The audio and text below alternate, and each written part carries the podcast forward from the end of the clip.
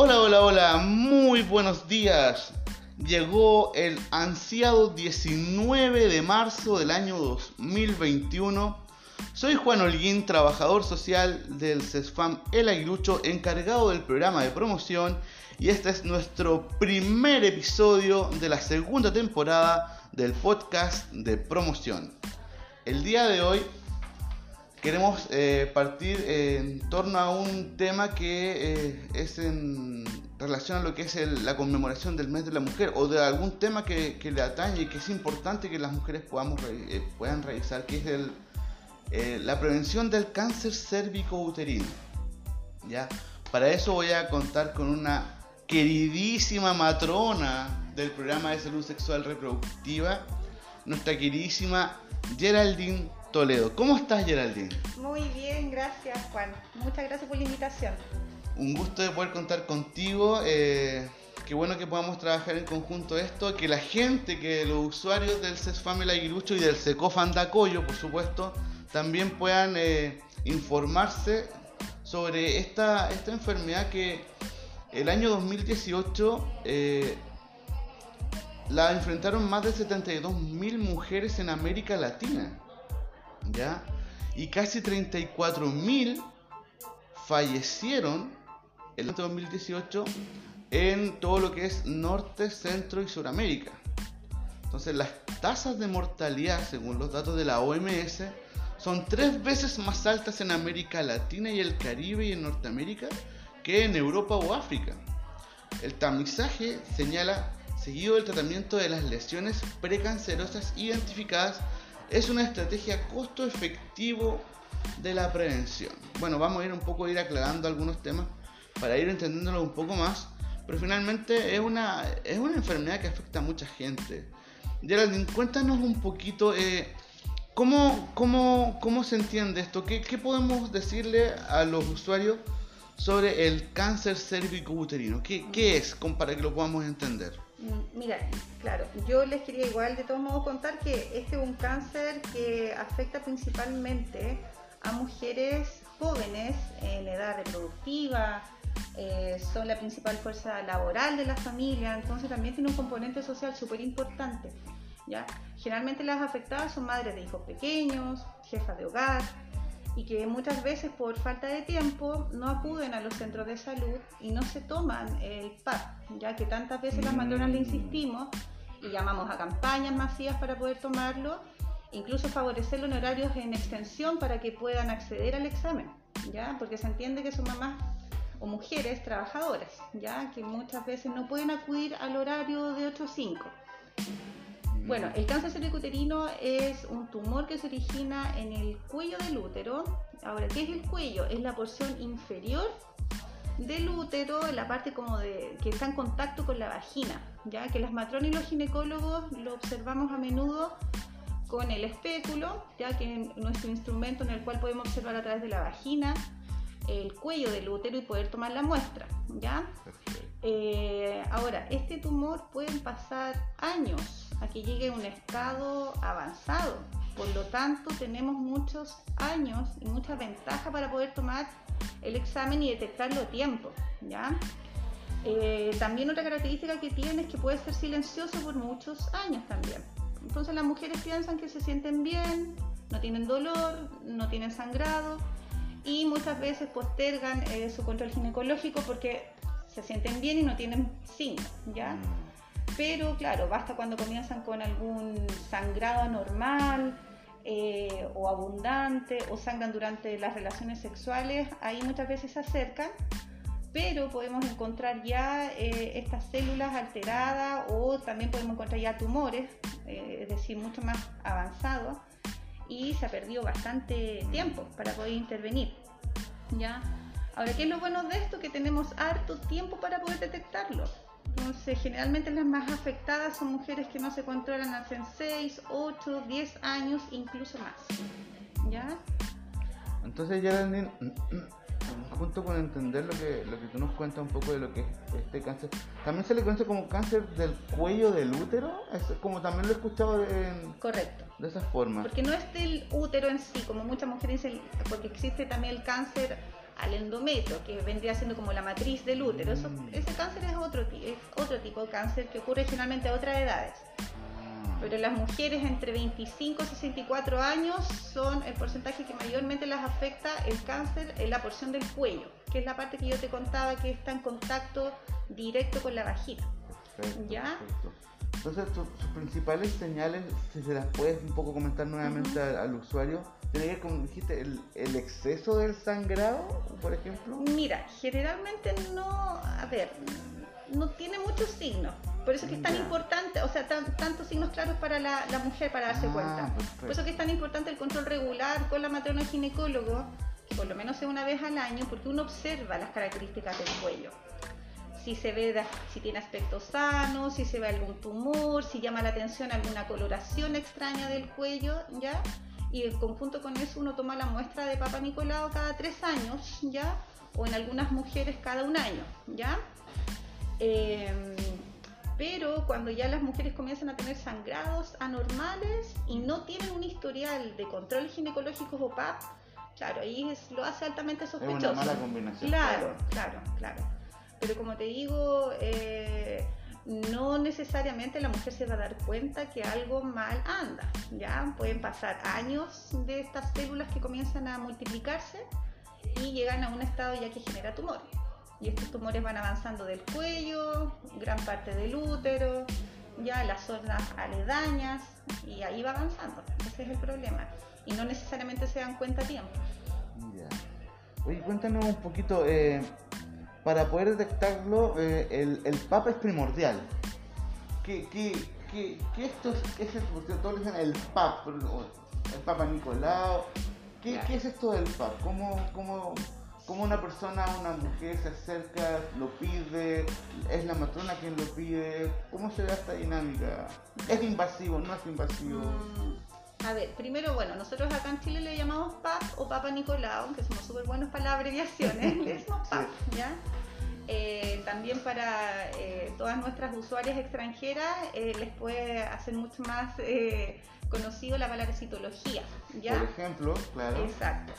Muchas veces llegan acá y les digo les vamos a tomar el, tap, el PAP y no saben lo que es el PAP, pero si uno les dice citología entienden perfectamente. Ahí sí, Ah, porque en otros países, bueno, que es el nombre en realidad también uno de los tantos nombres. Es una muestra súper sencilla, no se saca ningún trozo ni nada, porque existe mito al respecto que le sacamos un pedacito del cuello del útero.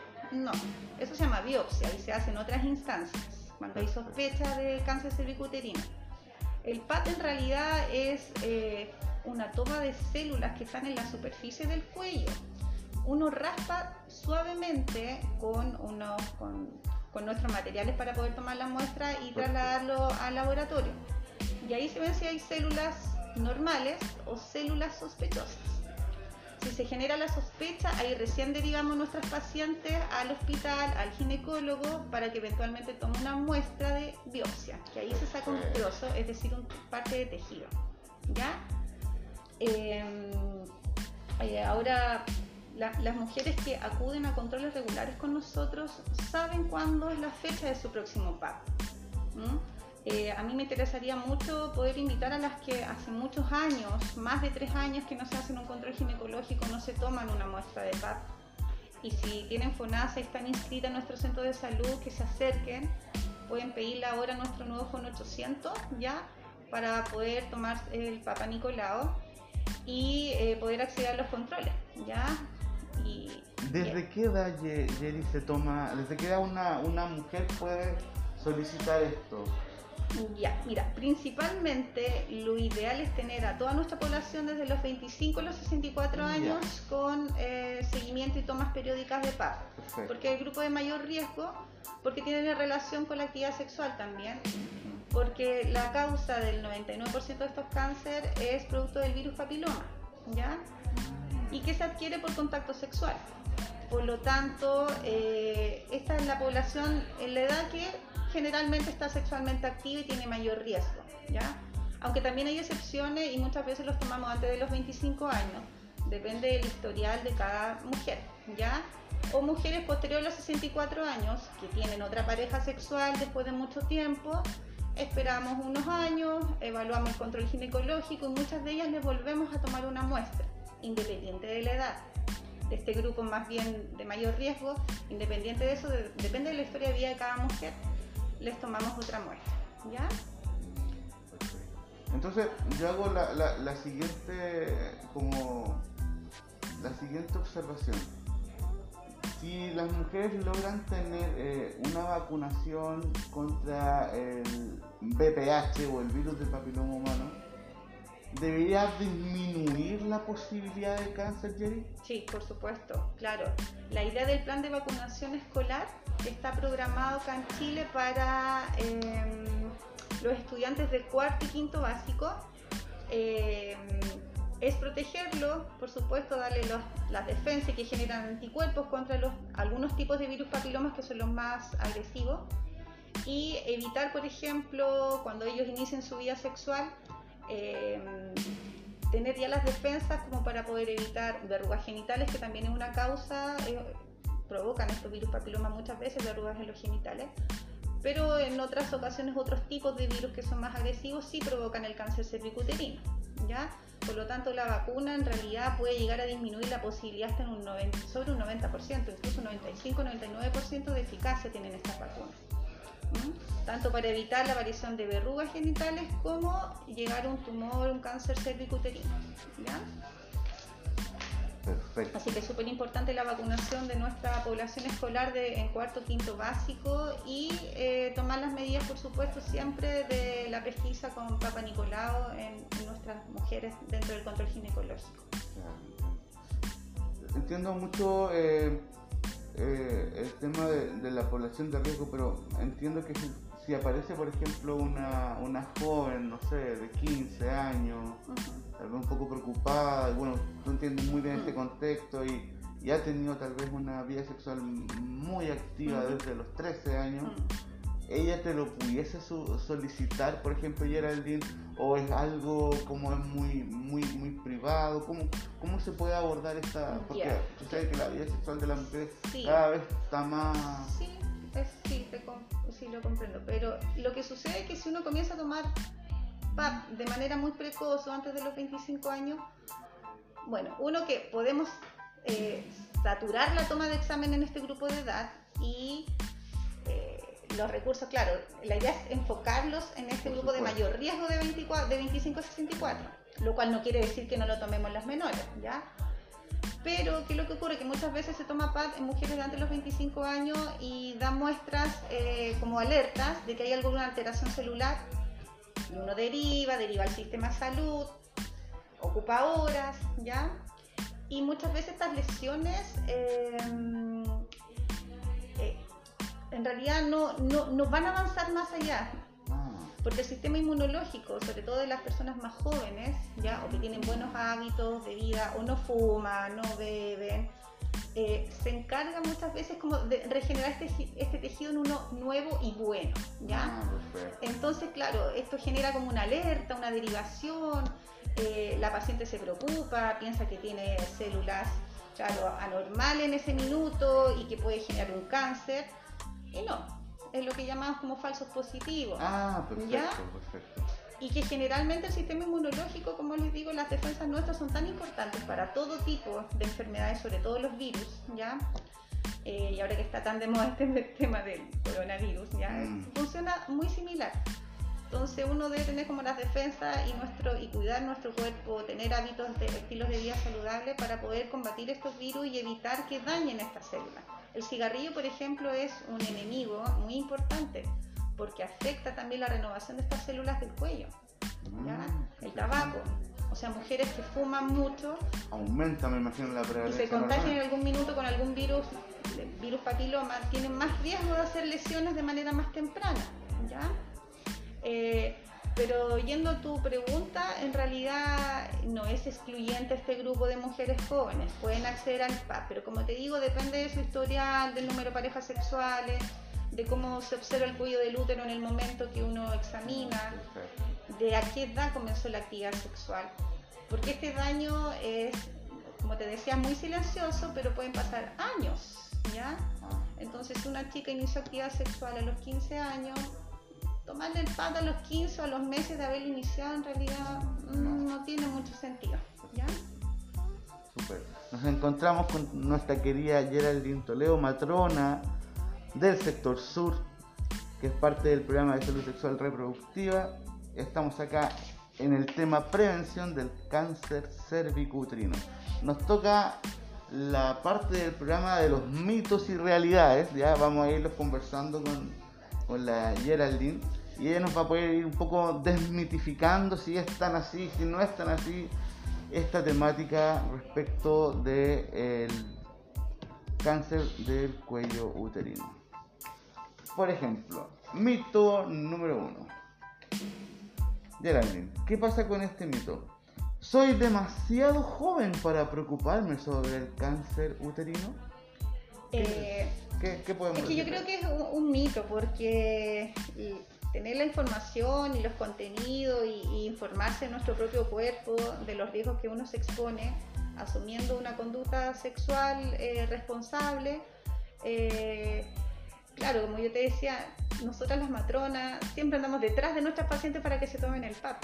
Entonces yo creo que mientras más conocimiento tengan, sobre todo las mujeres jóvenes, las adolescentes, desde que sean muy jovencitas, tener como estos conocimientos de que en algún momento tienen que acceder a su control ginecológico, tomarse el PAP, para nosotros es súper favorable, por supuesto, porque eh, ellas van a, van a acudir y van a solicitar su hora y, tiene que ver todo con esto del autocuidado también, de fomentar el autocuidado, que no seamos tan paternalistas con el tema de los controles de salud, de que nosotros somos las que estamos detrás de ellas para tomarse su examen.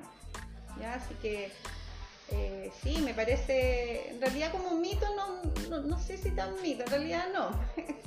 Deben de tener conocimiento, por supuesto, para poder acercarse a nosotros.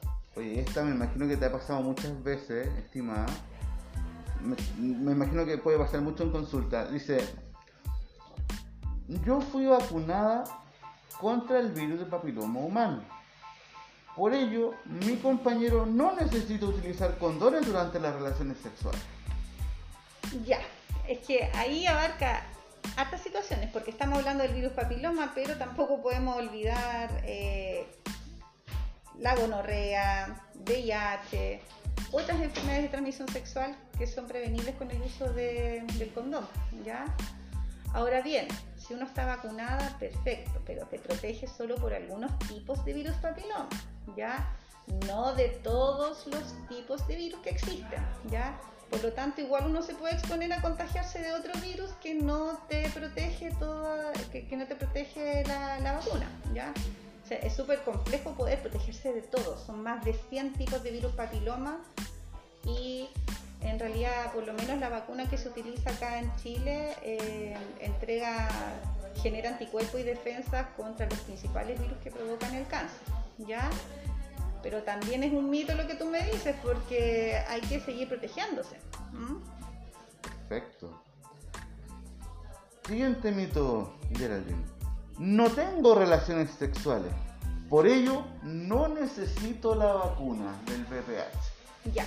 Bueno, la vacuna está focalizada en los grupos, como te mencionaba, dentro del programa de vacunación escolar. ¿Ya? La idea es que es previo al inicio de la actividad sexual. Además que en estos grupos de, jovencitos eh, el sistema inmunológico tiene muy buena respuesta frente a las vacunas. ¿ya? No es lo mismo vacunar a alguien joven con su sistema inmunológico funcionando que genera una cantidad de defensas enorme frente que mayor edad, estamos más desgastaditos en el tiempo, la respuesta inmunológica es distinta. Por lo tanto, eh, si una persona ya no tiene actividad sexual, puede haber adquirido el virus papiloma muchos años atrás y podría ya estar generando un daño actualmente. ¿Ya? Por lo tanto, no es, es un mito, no, es para no preocuparse, todo lo contrario. Y, pasa, eh, pasa muy recurrente eso, porque de los casos que derivado por cáncer cervicuterino, por sospecha, porque acá solamente se genera la sospecha de cáncer cervicuterino, eh, han sido mujeres que justamente dejaron de tener actividad sexual hace mucho tiempo, no tienen pareja, 5, 8 años, y dicen, ¿para qué voy a ir a un control si ya no necesito ni anticonceptivo, no tengo pareja, no lo necesito? Y ahí ese, eso sí que es un mito, ya es en realidad es un, un tremendo problema porque no acuden con nosotros. En cambio, la población cautiva que tenemos siempre bajo control son las embarazadas y las que exceden a anticonceptivos, entonces siempre la estamos controlando. Pero el resto de las mujeres generalmente no acuden de manera rutinaria. ¿ya? Así que no, no es eh, un motivo para no acudir y no quiere decir que no les vaya a ocurrir nada, porque recuerden que el virus papiloma pasan años hasta que puede llegar a un cáncer. Y tenemos mucha ventaja para poder pesquisarlo a tiempo. Perfecto. Nos encontramos revisando entonces los mitos en torno a la temática de la prevención del cáncer cervicouterino. Oye, Jerry, esta me imagino que también te la deben decir muchas pacientes en algún momento. Tengo demasiados años y ya no necesito hacerme el PAP. Ya, bueno, lo mismo. Eh, como te decía, ya hasta los 64 años es donde se concentra la mayor cantidad de casos. Pero, eh, por supuesto que hay mujeres que después de los 64 son mujeres sexualmente activas o eh, han cambiado de pareja sexual o tienen nuevos pololos y no sabemos si estas nuevas parejas son portadoras del virus papiloma y van a contagiarla, ¿ya? Por lo tanto, como te mencionaba, el control ginecológico en realidad debe ser a lo largo de toda la vida, ¿ya? Desde que comienzan las adolescentes, el desarrollo puberal, hasta que en realidad eh, adultos mayores de 80 años y más controlamos muchas veces. Ahí ya hay otros problemas ginecológicos, no necesariamente cáncer cervicuterino, ¿ya? Pero la idea es que todas las mujeres se controlen a través de todo su ciclo de vida porque a distintas edades hay otros riesgos. ¿ya? Perfecto. Estamos terminando ya con los mitos. Si soy diagnosticado con cáncer cérvico-uterino, moriré. Ya. Eh, claro, es muy radical eso, pero como les mencionaba, la posibilidad de detectarlo a tiempo es altísima, ¿ya? Y este es uno de los cánceres que yo diría que podría ser perfectamente 100% prevenible. Mm, a través de la vacunación de nuestros escolares, ¿ya? Y a través de la toma de Papa Nicolau de manera rutinaria. Lo y control ginecológico porque el PAP es una muy buena herramienta, pero nosotros al observar el cuello también nos damos cuenta de sus características. Entonces muchas veces derivamos por sospecha solo por observar el cuello. ¿ya? Así de importante es. Por lo tanto, eh, la posibilidad de poder pesquisar el cáncer cervicuterino a tiempo es altísima si vienen a sus controles. Es para que no tengan miedo, porque en realidad eh, cualquier lesión que aparezca o células anormales en el PAP, eh, hay muchas posibilidades de intervenir a tiempo. Lamentablemente las que se mueren, que sí existen, por supuesto, las, las cifras que tú mencionabas, que se mueren de cáncer cervicuterino, son mujeres que no han tenido acceso a salud o se han dejado de controlar hace muchísimos años, ¿ya? Así que nunca es tarde para poder acceder y, tomar su hora con, con matrona, con ginecólogo para acceder a su examen y control. Claro, finalmente no, no, el diagnóstico no es como un, no sé... Lapidario, no, para nada. No es como, ya tengo el diagnóstico, ya me quedan meses y... claro. Todo lo contrario, es una tremenda oportunidad para poder... Porque como te mencionaba, pasan muchos años hasta que llegan a una etapa avanzada. No es como los otros cánceres, que por ejemplo el cáncer de mama es de más rápida evolución muchas veces. El cáncer cervicuterino no, es más bien lento, ¿ya? Eh, y lo otro que es súper importante, que los servicios públicos de salud tienen garantías GES, ¿ya? El antiguo conocido auge, ¿ya? Garantías en salud. Por lo tanto, es bastante expedita el acceso en los centros hospitalarios para tratamiento. No es lento para nada, es muy rápido porque está garantizado. Y eh, ahí, bueno, depende de los copagos también, económicamente se puede acceder bastante bien. Eh, eso te podría decir que es súper importante porque es, como, es una garantía GES. Excelente. Mira, estamos ya con los últimos. Este me parece interesante y me gustaría que la gente también pudiese saberlo de, tu propia voz, Geraldine. Tras finalizar el tratamiento, estaré preocupada por el resto de mi vida sobre una reincidencia del cáncer cervicuterino.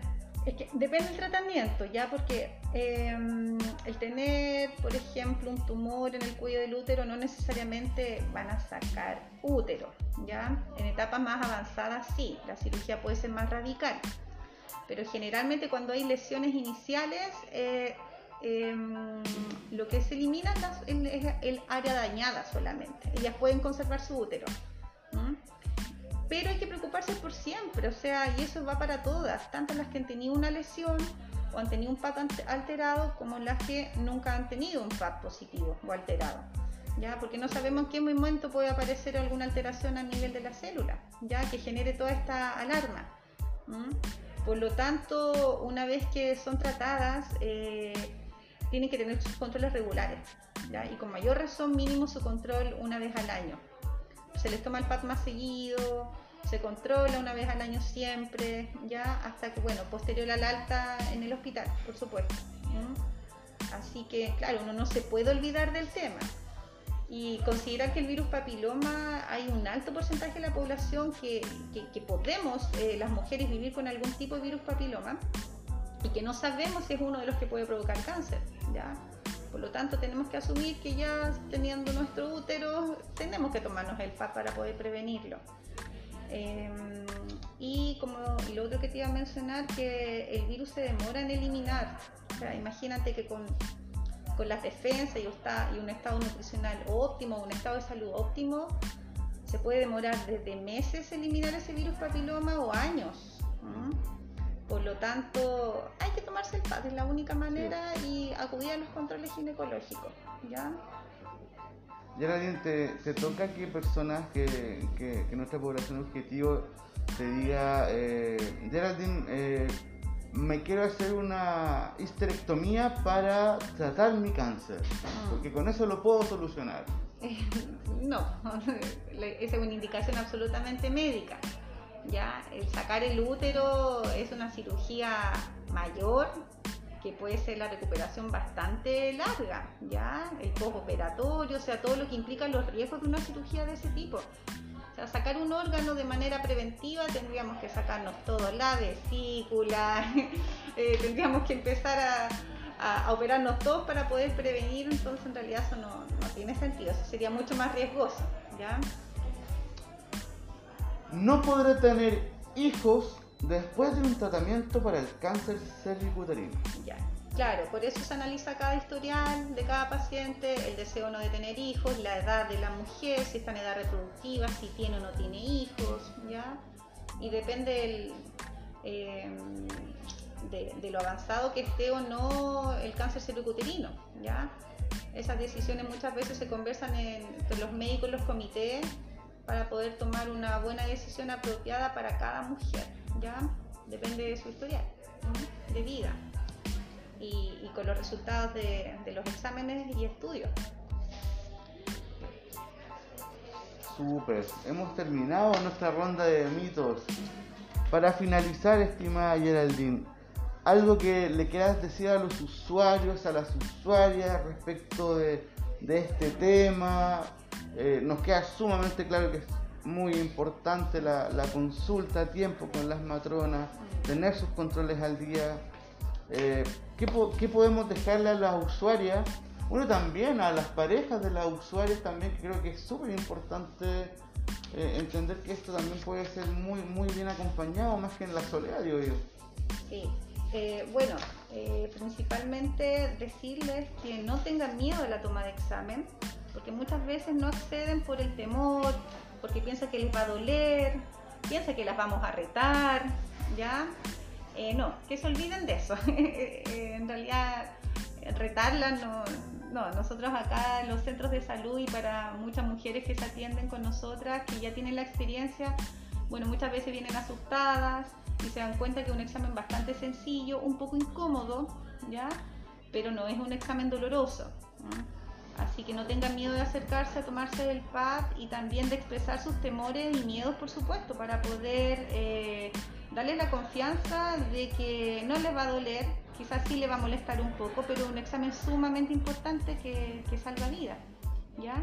Y lo que decía Juan también, la responsabilidad de las parejas. Eh, como les decía, el cáncer cervicuterino vendría siendo parte de una enfermedad de transmisión sexual si lo vemos desde, desde el punto de vista porque la causa es por un virus que se adquiere por contacto sexual. Por lo tanto, también el comportamiento de cada uno incide en la pareja. Mientras más parejas sexuales uno tenga, eh, más riesgo hay de adquirir alguno de estos tipos de virus papiloma. Eh, y lamentablemente el preservativo sí disminuye eh, la transmisión, pero sigue siendo eficaz para el virus papiloma, porque basta el contacto sin ni siquiera una relación sexual o una penetración para poder adquirirlo. Basta solamente el contacto muchas veces piel con piel y se puede adquirir uno de estos tipos de virus papiloma. ¿ya? Entonces, como decía Juan, claro, la responsabilidad también acá es absolutamente compartida, tanto en hombres como mujeres, eh, para poder eh, proteger a sus parejas y evitar también que adquieran este virus puede llegar hasta a, un cáncer cervicuterino si estas mujeres no han accedido a controles de salud. Muy bien, hemos terminado nuestro primer programa. Quiero agradecerte, eh, Geraldine, por habernos acompañado en esta oportunidad. Eh, queremos más adelante también seguir invitando al, tremendo equipo de matronas. Está la Romina Donati, Gabriela Estrada, Daniela Campos, la eh, Francisca Pablaza. Es un tremendo equipazo el que tenemos acá del programa de salud sexual reproductiva, el equipo de matronas a quienes les dejamos un cariñoso abrazo Gracias por compartirnos de sus tremendos conocimientos para los usuarios y usuarias del CESFAM Aguirucho. Este ha sido nuestro primer episodio del programa de podcast en formato. Perdón, en podcast de promoción en formato podcast. Saludos, chao, chao.